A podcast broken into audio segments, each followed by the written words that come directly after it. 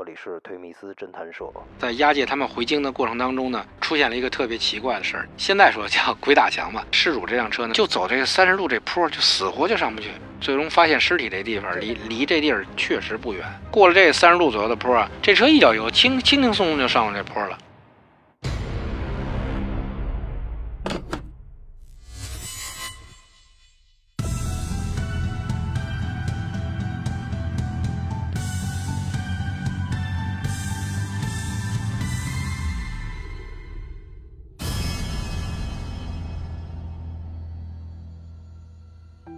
进了河北省界以后，路过曲阳县的时候呢，他们俩找了一个僻静的地儿，下车，把失主从这个后备箱里给拉出来，直接用绳子把这个失主给勒死了。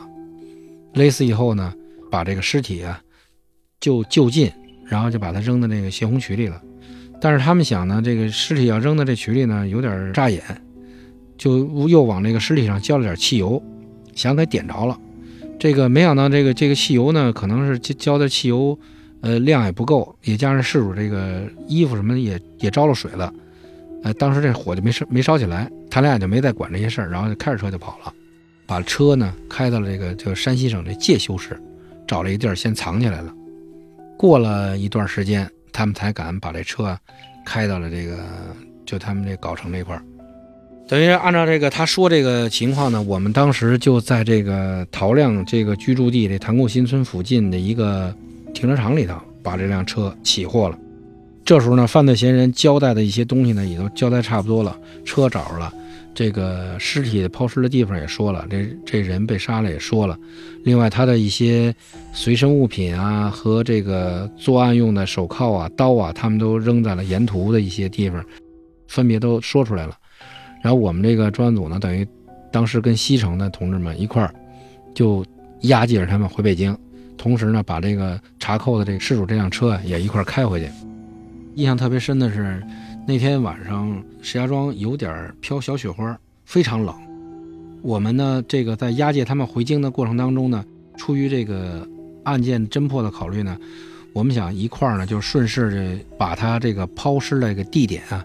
让这两名嫌疑人分别指认一下，我们等于就压着这个嫌疑人，就沿着他们回来的路线，就奔了这个他们抛尸的那个水库。到了那水库那儿以后呢，只发现了汽油燃烧的一些痕迹，尸体没有见到。当时那水库有一定的水，而且它放过水，水面比他抛尸的时候说要降下好多。我们一想这种情况呢，你尸体既然在这儿的话，那也跑不了。我们说呢，还是明天跟领导请示完了过来再打捞。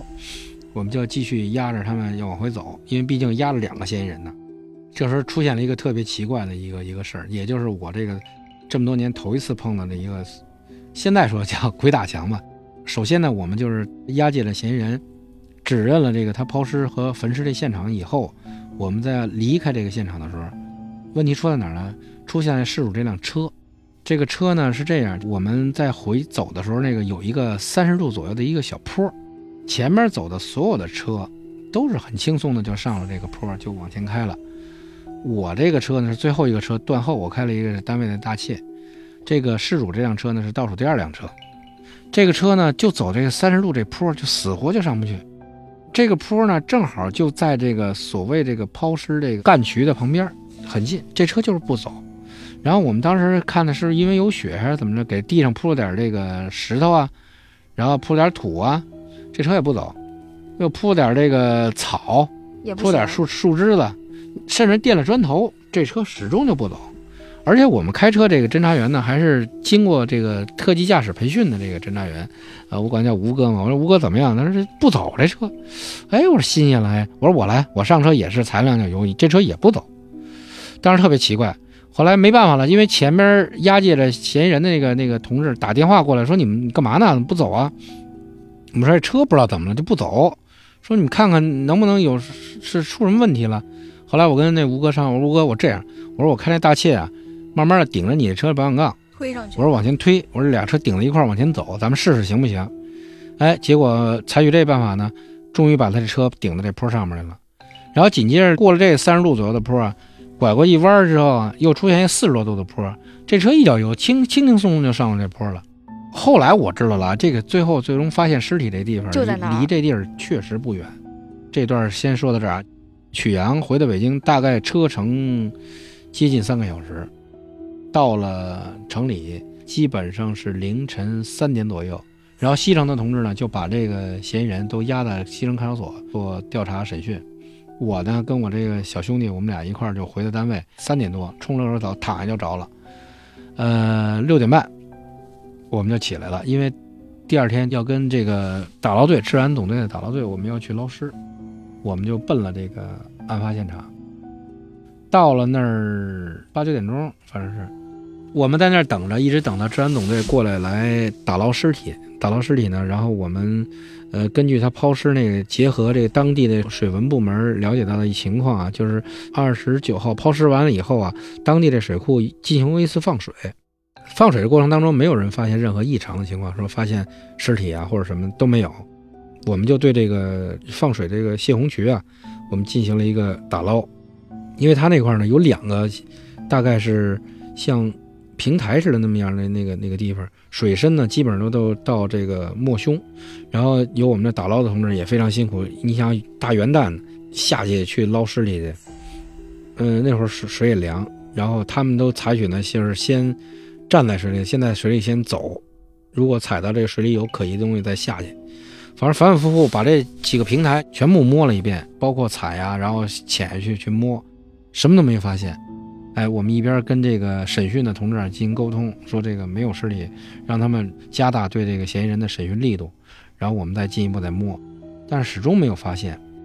捞到了下午两两点多钟的时候，后来。就把这个打捞叫停了，说这个这种情况捞捞下去不是事儿。这次捞尸呢就结束了，就没有捞没有捞到。等我们回到了单位以后呢，后来跟这个西城讯问的同志啊进行了沟通，他们说那嫌疑人咬的比较死，呃，就是抛尸那个地方肯定是抛在那儿了，嗯，但是为什么没发现，确实我们有点诧异。然后我们就跟当地的。这个曲阳的当地的公安联系，看看说这个能不能以这种悬赏的方式，呃，张贴一些启事，让当地老百姓呢看看能不能发动一下，看看能不能帮我们找一找。过了大概有十来天，我正在搞另外一个案子，去外地抓人的过程当中，我突然接到了这个曲阳方面的这个电话，说有人说在这个我们打捞的这个。第二个池子有一些异常情况，说你们能不能赶紧过来看一下？然后那时候我因为在外地出差，也是在抓人，搞另外一个案子杀人案子抓人。我师傅带着队就又杀向了这个呃曲阳这儿，最后把这个失主的尸体给捞上来了。我们捞尸体这个地方啊，叫什么呀？叫曲阳县产德乡北水峪卧阳沟。这个事主女事主呢，魏女士呢，她的名字里头也有一个阳字。就特别怪异，你知道吗？就第一是碰上这鬼打墙，第二这地儿叫卧阳沟，这个事主最后尸体在这儿。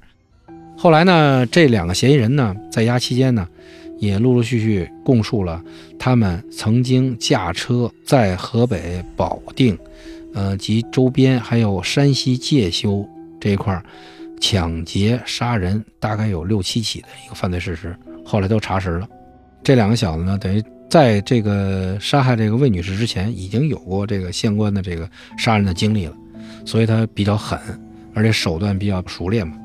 而这个案子呢，就给我们点提示吧。像你们这女女同志啊，就是包括开车呀、出行啊，比如说你的车停在停车场，你要在上车之前，你一定看看这车周边。的一些情况有没有可疑的人、可疑的事儿？你抽出来半分钟，围着车转一圈，看看车，比如车胎啊什么的有没有被扎呀，或者有什么情况，看一下，能够得到一个安全的一个这个保障。同时呢，你上车以后呢，要没有什么其他的意外，你就赶紧把这车锁落下，落锁。真的在驾驶车这过程当中呢，如果出现被人别停啊，或者被人追尾的情况以后，一定要考虑到你的自身安全以后才才能下车。或者如果是真的出现交通事故，赶紧先报警，最起码有个保障。还是自己的生命，当然了，生命最重要，对吧？嗯，好，那这个案子咱就先说到这儿。好，那我们先休息一下，然后我们再继续聊下一个案子。好。